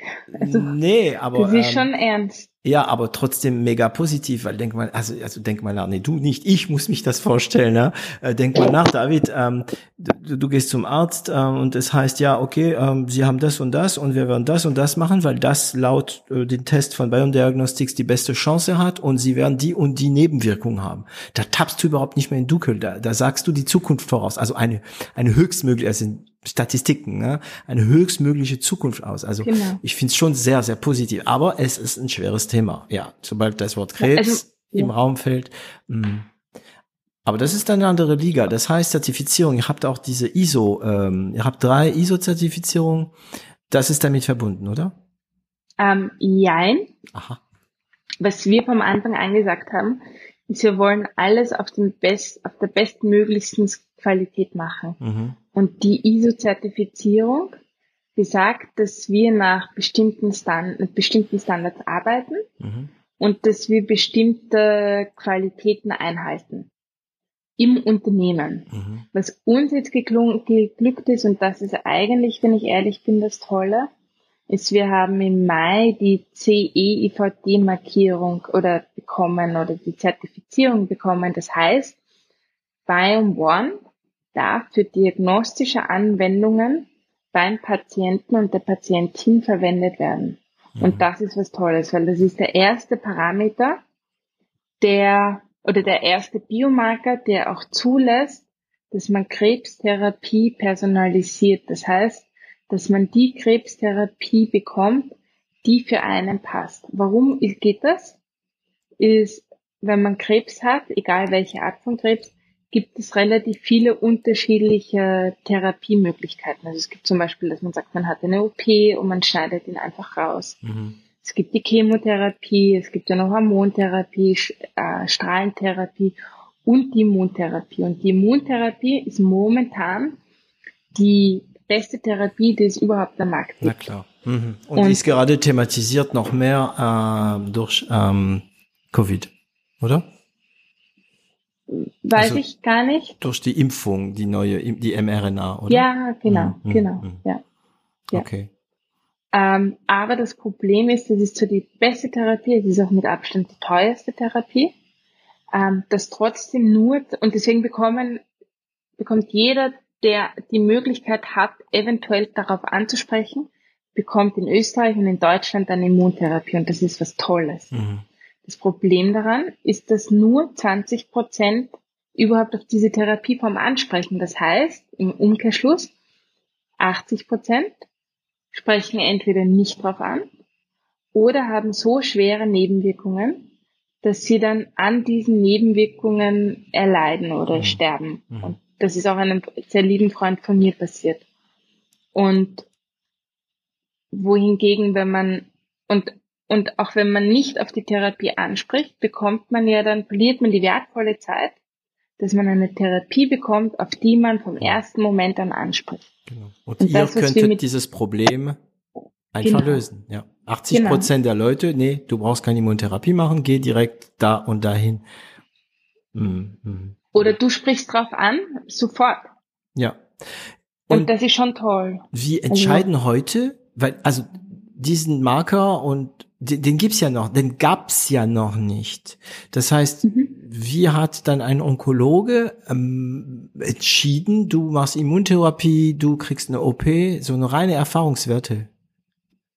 Also es gibt für die Immuntherapie gibt es einen Test, der heißt PDL1-Expressionstest. Da schaut man, ob man im Blut ein bestimmtes Protein exprimieren kann. Mhm. Ähm, das ist der goldene Standard momentan. Der hat eine Genauigkeit von circa 52 Prozent, 52 mhm. bis 54 Prozent, also sehr, sehr wenig. Eins, das ist die Hälfte, also eine Chance ja. auf zwei. Mhm, mhm. Okay. Und sonst sind es hauptsächlich die Erfahrungswerte. Okay. Und bei euch? Und das ist schon, wir sind bei fast 90 Prozent. Okay. Ich mache also das ich ist schon keinen ein Kommentar. Ich lasse das einfach nur. ähm, ich lasse das einfach nur so stehen. Ne? Der goldene Standard hat gerade 50 und euren hat 90. Ähm, gut, äh, äh, das heißt, ihr seid ihr seid erwachsen geworden irgendwie. Ich glaube, eure Produkt ist yeah. erwachsen geworden, oder? Kann man das so sagen? Ja, absolut. Also eine Frage. Ja. Eine Frage, die sich bestimmt tausend Leute gerade stellen, ist, äh, Moment mal, was hat man überhaupt als Kunde bekommen, wenn man einen Test mit MyBioma gemacht hat? Wir haben die Frage noch gar nicht gestellt, weder gestellt noch geantwortet. Das heißt, wenn ich jetzt mein, ähm, meine Probe ähm, zurückgeschickt habe, ähm, in den ersten 20 äh, oder, oder was auch, wer, wann auch immer ich kam, was bekam ich dann von euch? Also das gleiche, was man jetzt noch bekommt, mhm. abgedatet natürlich. Mhm. Wir haben eine App, wo man den Bericht dann einsehen kann oder man bekommt auch gleichzeitig das PDF als E-Mail zugestellt. für den das, den das wirklich interessiert, der kann auch auf unsere Homepage gehen, die lautet www.mybioma.com und sich mhm. einfach einen Musterbericht runterladen.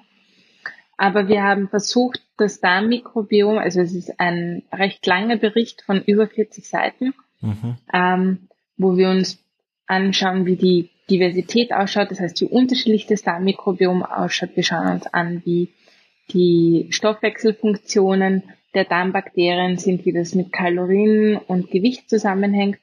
Und dann schauen wir uns relativ viele Gesundheitsachsen an. Das heißt zum Beispiel, man weiß, dass es eine sehr starke Darm-Hirn-Achse gibt. Das heißt, viele Leute, die nervös sind, die merken das vielleicht oft im, im Magen oder im Darm. Mhm, mh. ja, oder auch, ja, ist, ja. Mm, ja. Und ist auch draufgekommen, dass die Depression in Wirklichkeit im Darm beginnt und nicht im Kopf. Ähm, dann schauen wir uns das an und dann bekommt natürlich jeder auch noch Verbesserungsvorschläge, die auf ähm, Lebensmittel basieren, beziehungsweise man kann natürlich auch immer jene äh, ähm, Stoffe in Kapselform kaufen, für den, der das möchte. Und eine sehr lange Liste an Referenzen, die uns natürlich besonders wichtig ist, dass man ganz genau nachschauen kann, welche, in welcher Publikation stand, dass dieses Bakterium mhm. mit dem Gesundheitszustand zum Beispiel assoziiert wurde. Das heißt, oder Legitimation ist. sozusagen auch noch, ne? Also genau, nicht nur Information, ja. sondern Legitimation. Das heißt, als Normalsterbende kriege ich einen Bericht von euch, den ich auch lesen kann, der mir einfach Tipps ja. gibt, wie ich da meine ähm, Darmmikrobiom, ähm, sagen wir mal, Absolut. Ja, verbessern also, kann. Also ich weiß, das Wort mhm. verbessern nicht, wahrscheinlich nicht das Beste, aber ja. Ähm, nur der Unterschied zwischen MyBioma und Biome Diagnostics ist, dass jetzt diese Berichte nicht mehr nur die Kunden bekommen, sondern auch die Ärzte, damit sie entscheiden für eine Therapie. Genau, also mhm. da ist der Bericht ein ganz anderer, den bekommt der Endkunde oder die Endkunde noch gar nicht, sondern nur mhm. die behandelnde Person, also mhm. der Arzt oder die Ärztin. Mhm und kann dann darauf die Entscheidungen treffen, ja. so wie er oder sie das für richtig hält. Das ist ein, im Endeffekt kann man sagen, ein Support-Tool oder eine zusätzliche Entscheidungshilfe für den Arzt. Hm. Und da müssen aber jetzt, ihr habt dann neue Kunden. Und zwar nicht mehr ja. die B2C, ihr seid jetzt sozusagen, sozusagen, sagt man auch B2B in eurer Branche? Ja. ja genau. Ihr habt einen Switch gemacht B2B. zwischen B2C, B2B. Jetzt sind die Ärzte eure Kunden, nehme ich an, also Krankenhäuser und, und, und. Genau. Das heißt, neue Kunde, neue Kampagne. Oder? Ja. Mh. Hm. Aber das ist da, wo wir uns auskennen, weil. Das ist ähm, eure, eure Branche. Mhm. Genau. Okay. Ja. Okay. Das heißt. Also das ist einfacher sogar für uns. Aber gibt es noch das alte Lifestyle-Produkt? Natürlich. Ah. Das wird es auch immer geben, weil das auch für die Kommunikation wichtig ist mhm. und weil das für uns eine Herzensangelegenheit ist. Mhm. Okay. Also das ist uns, ja. Und das heißt noch My Bioma.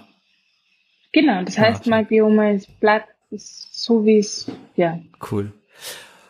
Okay, ähm, das heißt, ihr seid jetzt, wir sagten vorhin, ähm, erwachsen geworden, neue Firmenname, neue Kunden, Zertifizierungen, diesen Marker. Ihr kriegt große Investitionen. Ich schätze mal, ich sag mal so, ich werfe einfach noch so um die 20 Millionen zum Skalieren. Das Produkt wird wahrscheinlich weiterentwickelt, ist ja klar, aber die meisten, mhm. das Geld, das meiste Geld ähm, wird wahrscheinlich für Kommunikation verwendet. Ja, beziehungsweise also von der neuen Investitionsrunde für 08, also für Business Development. Ja. Weil es einfach wichtig ist, da auch stark in den Markt hineinzugehen. Ja, Skalierung halt, also. Mh. Ja. Mhm. Und wie Und für weitere klinische Studien. Okay, also doch auch Produkt ja. dann auf einmal. Ne? Natürlich, ne? ja. Distribution spielt bei euch nicht, kann man das auch noch? Nee, oder? Ja, kommt da? auf das Land an. Ach, aber ja, Natürlich ist die Idee, dass wir in viel, also in viele Märkte mittels Distribution kommen oder Licensing. Mhm. Apotheke sind ein Thema oder ist es nur über den Arzt? Kann der Kunde ähm, selbst? Medizinische Diagnostik darf nur über den Arzt gehen. Nur über den Arzt, nicht, also okay, mhm. okay. Und ähm, wie viel habt ihr, also super, ihr habt Investitionen bekommen, äh, äh, Millionen, also viele denken, das ist viel, aber es kostet auch viel. Ähm, wie Ja. viel habt ihr dafür abgegeben? Was habt ihr dafür abgegeben? Ähm, seid ihr noch mehrheitlich, Nick und du? Ja. Ja? Wir Oh, sagst du ganz stolz. ja. War das ein Kampf? War das ein Ja, Kampf? nein, nein Okay. äh, weil wir sehr, sehr gute Investoren haben. Mhm. Das, das passt. Mhm. Momentan halten wir noch über 65 Prozent Wow, was, mein Also, Gott. Also vorher zusammen. Mit dem acht, nach dem achtstelligen äh, Investition. Ah nein, Ah, vor der achtstelligen. Okay. Und danach Danach schauen wir mal. schon immer noch, äh, schon schon Nein, schau, also schauen, Schauen wir wir, schauen wir mal, das hängt sicherlich mit der Bewertung der Firma ab ja, die auch, Valorisierung, okay. ähm, wie das zusammenhängt. Das wäre, das wäre Kaffeesud lesen. Aber ihr seid danach auf jeden Fall neunstellig als, als Val- Valorisierung. Also dann habt ihr hundertprozentig Ja. eine Valorisi Va- Valorisierung über 100 Millionen. Ne? Ähm, was auch eigentlich interessant ist zu wissen, aber auch nicht viel, nicht viel bedeutet, ist mir, ist mir klar. ähm, Es ist schön fürs Ego. wann wird sich das entscheiden? Weißt du das? Äh, wenn alles gut geht im September. In September. Und dann heißt es dann wieder mal in der Presse, äh, Biome Diagnostics und so weiter hat Das dies und schön, das. ja. Und dann kann es wirklich, jetzt äh, habt ihr das Gefühl, dass es dann wieder mal eine große Stufe, die ihr hinter euch lässt, ne? Ja, eigentlich schon. Gerade in der heutigen Zeit ist es ja ähm, alles gar nicht mehr so einfach. Nee? Ähm, und das ist schon gut.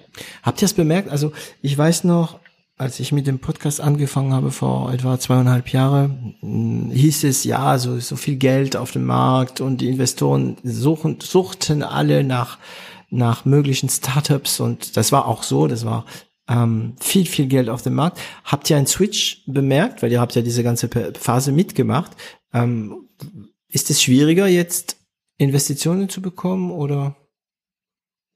Die Ticketgrößen werden kleiner Aha. Und die Investoren schauen viel mehr und genauer hin. Mhm. Ähm, Okay. Ähm, was das wäre, merkt man schon. Das was- aber in Ordnung ist und auch passt. ja. Gut, ihr habt, ihr seid auch in eine, nennen wir es, privilegierte Branche, ne, diese Mischung zwischen äh, Medic, ähm, künstliche Intelligenz, äh, Diagnostik und so weiter ist ja ein, eine Branche, die gerade halt äh, sehr wichtig ist, also die man endlich mal als wichtig wahrnimmt von außen auch. Ne? Ähm,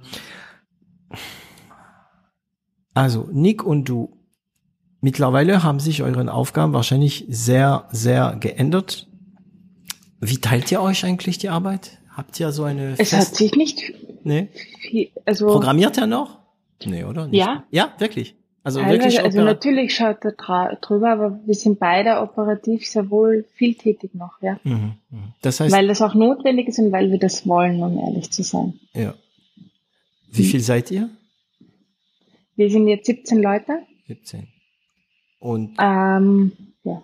das Ziel, aber nach der Investition wird sich das ändern, oder? ja, also wir haben neun Leute in den Startlöchern, die unbedingt anfangen wollen. Mhm. Ähm, und Plan ist dann so schnell wie möglich sozusagen überhaupt dann auch größer zu skalieren, wobei wir eben für jede Person schon auch wissen, wofür und wie. Mhm. Und ähm, habt ihr euch schon mit Themen auseinandergesetzt wie Unternehmenskultur? Weil das, das sind auch Fremdthemen für euch, ne? Ihr seid da auch fachfremd, ähm, Human Resource und so. Wie ist das? Stellt ihr die Leute noch selbst ein? Ja, also ähm, das ist uns ganz wichtig. Jeder lernt jede Person persönlich kennen. Mhm. Ähm, plus mindestens zwei Teammitglieder müssen auch die Person kennenlernen, weil wir wollen ja auch den Fit haben. Mhm. Ähm, ich habe im MBA relativ viel über Unternehmenskultur auch kennengelernt. Mhm. Das heißt, wir haben prinzipiell einen holokratischen oder äh, Ansatz oder Holocracy, Mhm. den man mögen muss. Der, der Nick und ich, wir stehen drauf, wir wollen den.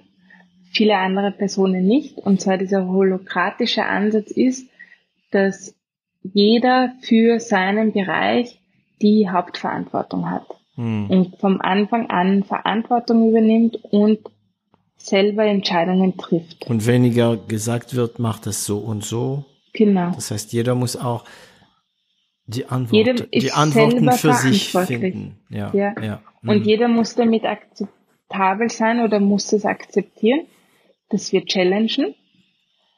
Aber wenn die Argumente gut sind, dann, und der Nick oder ich zwar nicht der Meinung sind, mhm. dann machen wir das trotzdem so, wie die Person das gesagt hat, einfach weil sie die Entscheidungshoheit hat, mhm. weil wir davon ausgehen, dass zum Beispiel im Bereich Marketing, die sich viel besser auskennen als mhm. wir, wenn sie das gelernt haben und das tagtäglich nur das machen. Ja. Und das können wir gar nicht. Ja, es gibt wirklich, also ich kann mir vorstellen, es gibt Leute, die hören das, was du jetzt sagst, und die werden sagen, wow, voll geil, ja, genau so stelle ich es mir vor, als mögliche Angestellte. Und andere, mhm. um Gottes Willen, niemals. Genau, ja. Ja, ja, ja, ja, weil, Deswegen sind wir ein Special Bunch of People, ja. Ja, ja, du hast es schon sehr früh angesprochen, die Leute, die mit ihr, ihr arbeitet, muss passen und so weiter und so weiter. Und ähm, das Zusammenarbeiten heißt auch oft, dass die Fähigkeit selbst zu entscheiden. Also zusammen heißt auch nicht immer zusammen entscheiden, sondern zusammen heißt auch ähm, nicht zusammen entscheiden, weil jeder der Beste ist in sein. Äh, und ihr challenged. Ich habe, ich habe, also ich habe in dein, in dein, in dein, in deine Augen äh, etwas gesehen, äh, als du gesagt hast, wir challengen. Ähm, was, was, was verstehst du darunter? Wir, wir challengen. Also der, der Nick und ich, wir machen das gegenseitig sehr oft und sehr gerne. Ähm, und auch mit unseren Leuten machen wir das sehr gerne und so oft, dass wir einfach fragen, warum oder was ist das höchste Ziel? Und warum machen wir das? Und mhm. was ist sozusagen dieser, diese Ziele? Simon Sinek hat ein Buch geschrieben, das wahrscheinlich fast alle von euch kennen. Mhm. Ähm, dieses Start with Why. Mhm dass man fragen muss, warum man etwas macht und wie man etwas macht, ähm, damit man dann überhaupt zu seiner Antwort kommt. Und was wir uns dann eben oft fragen, ist sozusagen, ob etwas wirklich das höchste Ziel ist oder warum man etwas macht und ob das jetzt wirklich der richtige Weg ist oder ob vielleicht ein anderer Weg besser sein kann. Mhm. Das heißt, wenn du sagst, ähm, ihr stellt euch auf die Frage, warum macht man etwas, ist es auf die Mikroebene oder ist es auch auf die ganz Makroebene? Ist es auf die sogar sagen wir mal auf die Metaebene? Warum machen wir das? Warum machen wir äh, dieses Firma oder oder meinst du das eher auf die Art, äh, ja, wir wollen eine Kampagne lieber bei Pinterest starten? Ja, warum? Also es ist mehr beides. Beides. Beides. Hm. Also wir, zum Beispiel das mit Pinterest ist eine gute Idee, äh, ein gutes Beispiel, mhm. weil ich muss offen und ehrlich gestehen, ich wäre never ever auf Pinterest gekommen. Ich, und ich hätte ja. gesagt, ja, die Barbara hat recht. ja. Aber das ist das Geile, ne? Da kommt einer Angestellter oder ein Teammitglied zu dir und sagt, ja, ich will das und das so machen und du denkst, uff. und dann macht sie's und ja, dann merkst, gut. oh, genau. Und, und dann, ja. wie lief, also wie lief das Gespräch? Es war ein, ein Teammitglied, der das machen wollte. Genau. Und dann? Genau, der gesagt hat, dann haben wir gesagt, naja, mach halt einmal. Mhm. Und wir evaluieren einmal im Monat, weil es dauert ja alles auch länger, mhm. um zu schauen, ob das jetzt wirklich was gebracht hat oder ob das nichts gebracht hat. Mhm. Und da habt ihr euch gewundert? Ja, aber mhm. im positiven Sinn. Ja, ja, klar, klar. Bewusst und gesagt und fanden das auch gut, weil diese Eigeninitiative zu haben, dass man sagt, okay, ich wäre nicht darauf gekommen. Aber dieses Holokratische kann nur funktionieren, wenn die Geschäftsführung auch bei Fehlern bereit ist zu verzeihen. Ja. Und Aber das auch in Vorab, voraus kommuniziert, ne? Ja. Hm. Es, weißt du, es gibt, Aber, ja, ja, ich höre. Wir machen ja jeden Tag Fehler. Mhm. Ich mache auch jeden Tag Fehler. Mhm.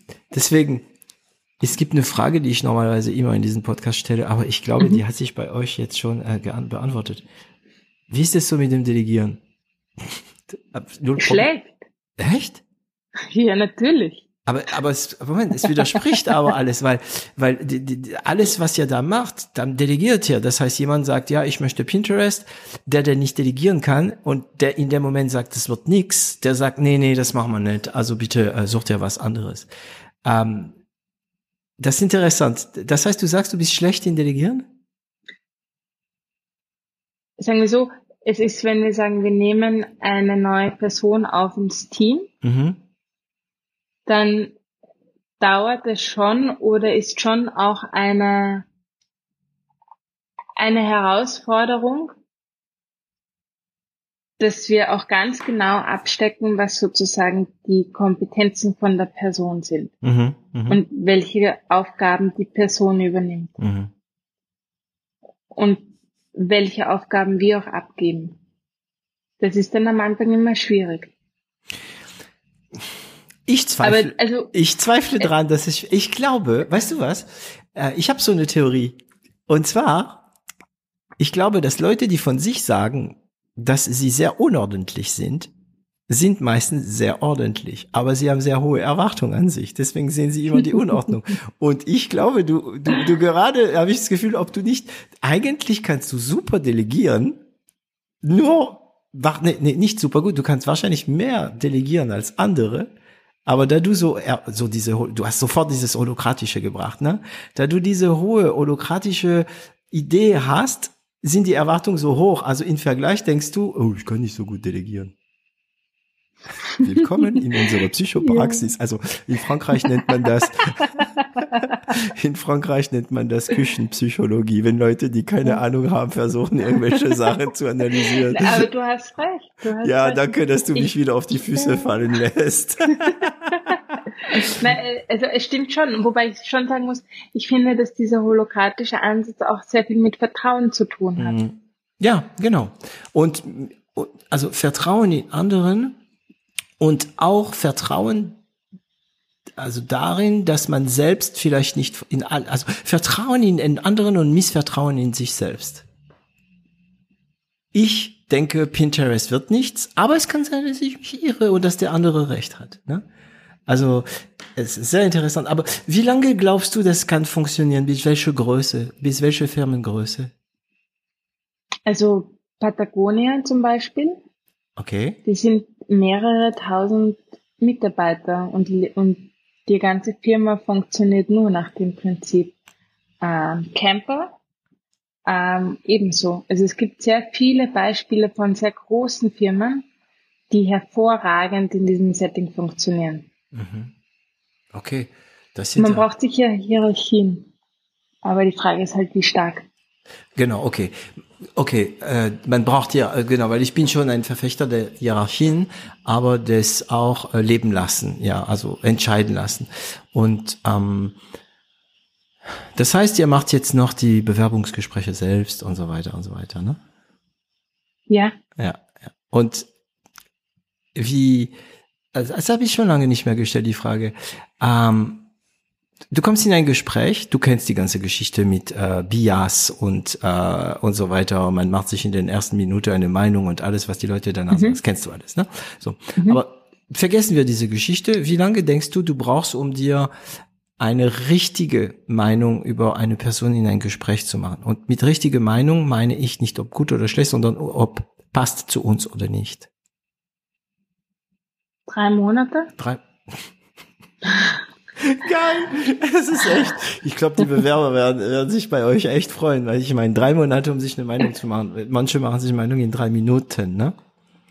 Ja, aber also ob ich wirklich jetzt weiß, ob eine Person dazu passt und Mhm. dazu gehört, ähm, ist gerade in der heutigen Zeit, man sagt, man muss sich ja doch ein paar Mal auch persönlich sehen und mit Homeoffice und Mhm.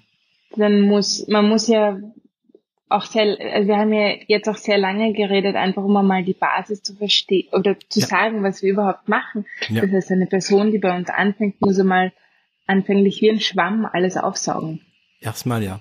bevor, bevor sie selber denken kann oder Ja. bevor sie selber aktiv werden kann. Ja, ich muss gerade an einen Podcast denken, den ich vor ein paar Tagen gehört habe. Und zwar war das, ähm, ich wollte sagen Charlotte Birkin, aber sie heißt eigentlich Charlotte Gainsbourg, äh, die die Tochter von Serge Gainsbourg und ähm, äh, Jane Birkin.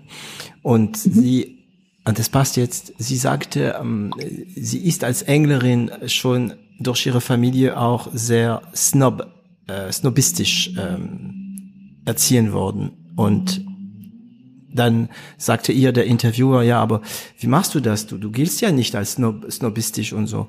Und dann hat sie eine geile Antwort gegeben, die passt jetzt. Ja, ich urteile und vergesse es sofort dann. ja, das, es ist eine gute ja. Ja, äh, ja, also und man hat, man hat bemerkt, man hat herausgehört, dass, dass sie das, also das, also das Urteilen, das ist intuitiv. Ja, und dann mhm. sofort vergessen aber. Und das ist aber nicht intuitiv. Das sofort vergessen ist ein Switcher, den du dir selbst aneignen sollst. Ne? Und deine Antwort, ähm, wenn ich sage, wie lange brauchst du, um zu wissen, ob jemand zu euch passt in ein Bewerbungsgespräch, habe ich gesagt, und du sagst ja drei Monate. Ja, ah, du hattest nicht gehört. Das ist schön, schade, schade, weil wenn Aber das gehört, weiß ich ja. Nein, drei also Monate. Das weiß ich ja nicht. Ja, okay. Und drei Monate ähm, ist ja so wie ich habe einen Switch. Okay, ähm, gut, und jetzt. Aber es stimmt schon, wir müssen, also wir, das ist, glaube ich, sehr menschlich, dass wir uns eine Meinung bilden. Mhm. mhm. Aber im Endeffekt haben wir auch bei jedem Bewerbungsgespräch, weil Teammitglieder die Person wahrnehmen, mhm. der Nick die Person wahrnimmt, ich die Person wahrnehme, mhm. haben wir und uns dann erst eine Meinung bilden. Also das ist schon ein Prozess. Ja, ja, ja, ja. Und, und, und das ist ein laufendes Prozess. Ich glaube, vielleicht, also jetzt, wo ich da wegen dir darüber nachdenken muss, ähm, vielleicht wäre sogar die richtige Antwort alle drei Monate. Besonders weil ja. ihr in diesen Challenge seid auch, ne? Und die Menschen ändern sich und und und ähm, hm. und das heißt jetzt seid ihr so 17, ihr habt eine, sagen wir mal, ihr habt eine Routine, und wenn diese Investition kommt, wird sich diese Routine wahrscheinlich ändern. Was, was, was ist noch in der Planung, was wir natürlich erfahren dürfen bei euch? Unsere große Vision ja, der Firma? Ja, genau. also worauf wir sehr viel setzen oder die große Vision von uns ist Biome FMT. FMT steht für Fecal Microbiome Transplantation und okay. heißt nichts anderes als eine Stuhltransplantation. Mhm. Und zwar mit dem Hintergedanken oder die große Vision ist, dass jede Person zu 100 Prozent bei jeder Art von Krankheit auf jede Therapie anspricht. Mhm. Weil so viele Leute eine Therapie bekommen, auf die sie nicht ansprechen.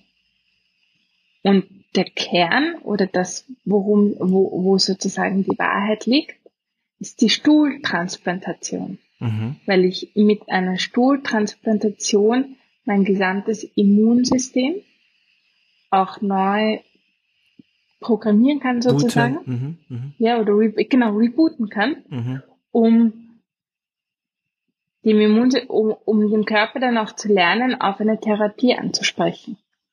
Okay, das heißt nicht mehr, es ist ein ganz anderen Ansatz. Also ich, ich, falls ich, ich muss noch klären, ob ich das richtig verstanden habe.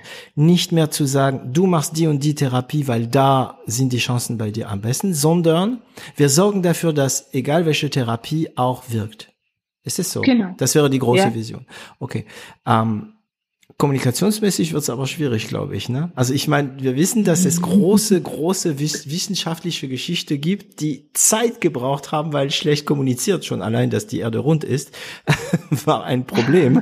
äh, aber das war ein Kommunikationsproblem. Das war kein wissenschaftliches Problem. Wissenschaftlich war die Sache klar.